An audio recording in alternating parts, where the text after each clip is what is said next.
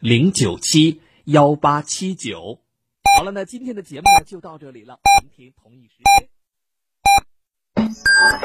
FM 九九八提醒您，现在是北京时间二十二点整。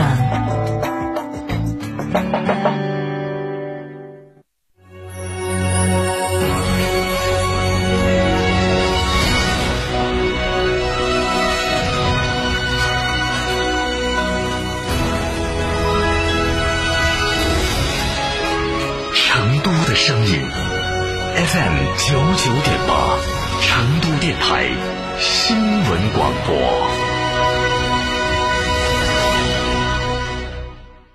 你变了，我变了，对你真变了。你说我哪变了？以前你只会用声音，可现在对。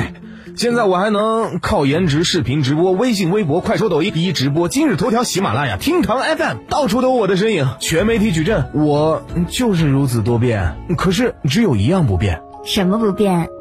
对你的用心不变。搜索微信小程序“成都天成声音传媒”，不变的用心，助力品牌凝聚力量，乘风破浪。品牌投播热线：八四三三六九五五，八四三三六九五五。购车零顾虑，北京汽车开启终身质保新时代，强势推出全系新能源车型免费三电终身质保政策。地址：火车南站西路一千六百一十六号，详询零二八六幺九八八八八七。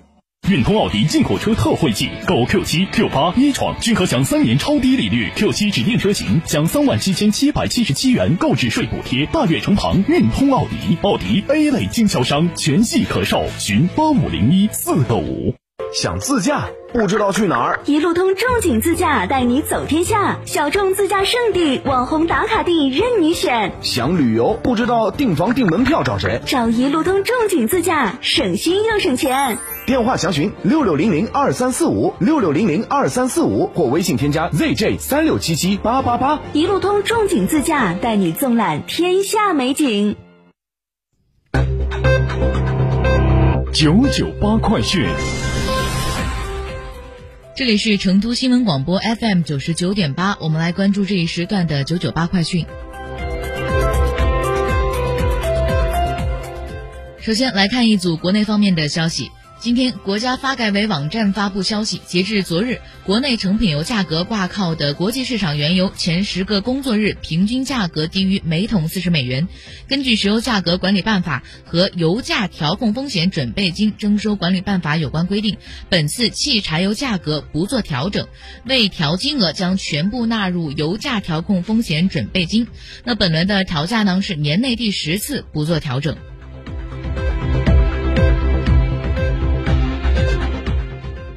国外交部发言人汪文斌今天在北京的例行记者会上透露，据统计，截至八月二号，中方累计向美方提供口罩二百六十五亿只，防护服三点三亿件，护目镜三千一百万副，外科手套六点一亿双，呼吸机一点一万台。根据农业农村部网站的消息，日前，农业农村部发布二零二零年第二季度国家农产品质量安全例行监测信息。监测数据显示，今年第二季度抽检蔬菜、水果、茶叶、畜禽产品和水产品等五大类产品九十一个品种、一百三十项参数、八千二百二十三个样品，抽检总体合格率为百分之九十七点一，同比上升零点三个百分点。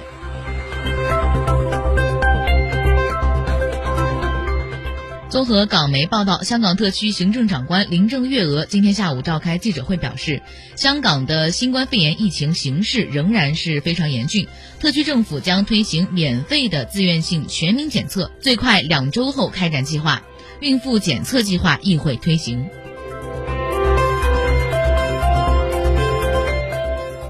近来有不法商家冒用中国钱币博物馆名义，通过网络途径销售所谓“袁世凯银元大全”“百年银元珍藏大系”“中华文物币珍藏大典”等产品，在各种广告中宣称由中国文物学会、中国钱币博物馆联合监制出品，并在产品中附有所谓的监制证书。中国钱币博物馆今天通过其官方微信公众号“中国钱币博物馆”发布声明称，所谓的中国钱币博物馆。与中国文物学会联合监制银币产品，均为虚假广告和诈骗。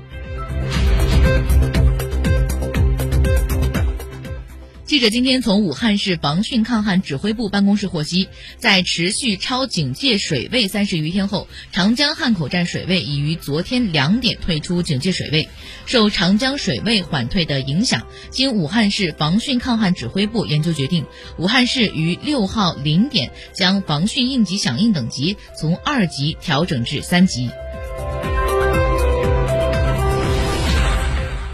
据中国网信网近日消息，针对在利益驱使下，一些学习教育类网站平台和 APP 借机传播一些有害和不良信息，恶意弹窗引流，严重干扰青少年正常学习等问题，国家网信办在七月初启动的二零二零清朗未成年人暑期网络环境专项整治中，依法查处了一批影响恶劣的网站平台。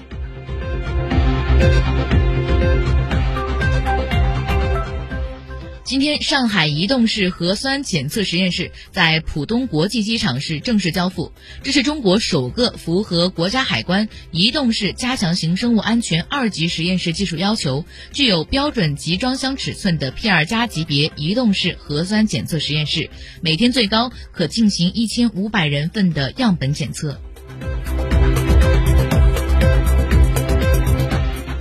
接下来，把目光转向国际。当地时间的八月六号，世卫组织卫生紧急项目负责人迈克尔·瑞安表示，目前全球约有一百六十五种疫苗处于试验阶段，二十六种进入临床试验阶段，六种已处于三期临床试验阶段，其中三种来自中国。瑞安表示，疫苗进入三期临床试验，并不意味着研发快要成功，这意味着疫苗第一次被投入到更多健康民众中进行试验，以观察疫苗是否能保护他们免受天然感染。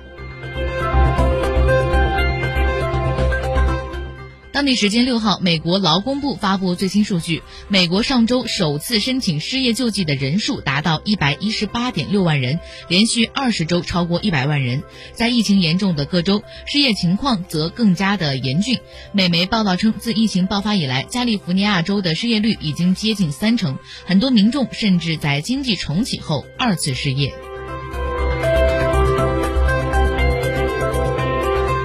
根据俄罗斯卫星通讯社今天的报道，全国首个新冠病毒疫苗将在下周于俄罗斯进行注册。此前，俄罗斯卫生部长穆拉什科曾表示，俄罗斯有望在今年十月开展大规模疫苗接种工作，所有的费用都会由国家预算覆盖。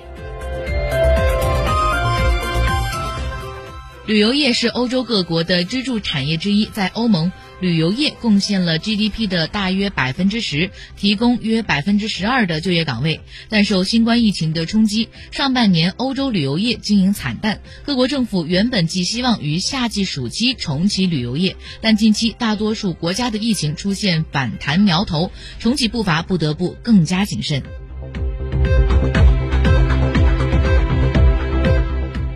日本政府在今天的内阁会议上决定为应对新冠肺炎疫情而支出预备费，在这笔总额为一点一二五七万亿日元（约合七百四十三亿元人民币）的预备费中，九千一百五十亿日元将用作支援因疫情影响而业绩恶化的中小企业等持续补贴项目追加部分。持续化补贴是向受疫情影响而收入减半的中小企业发放最多两百万日元，向包括自由职业者在内的个体户发放最多一百万日元的补助措施。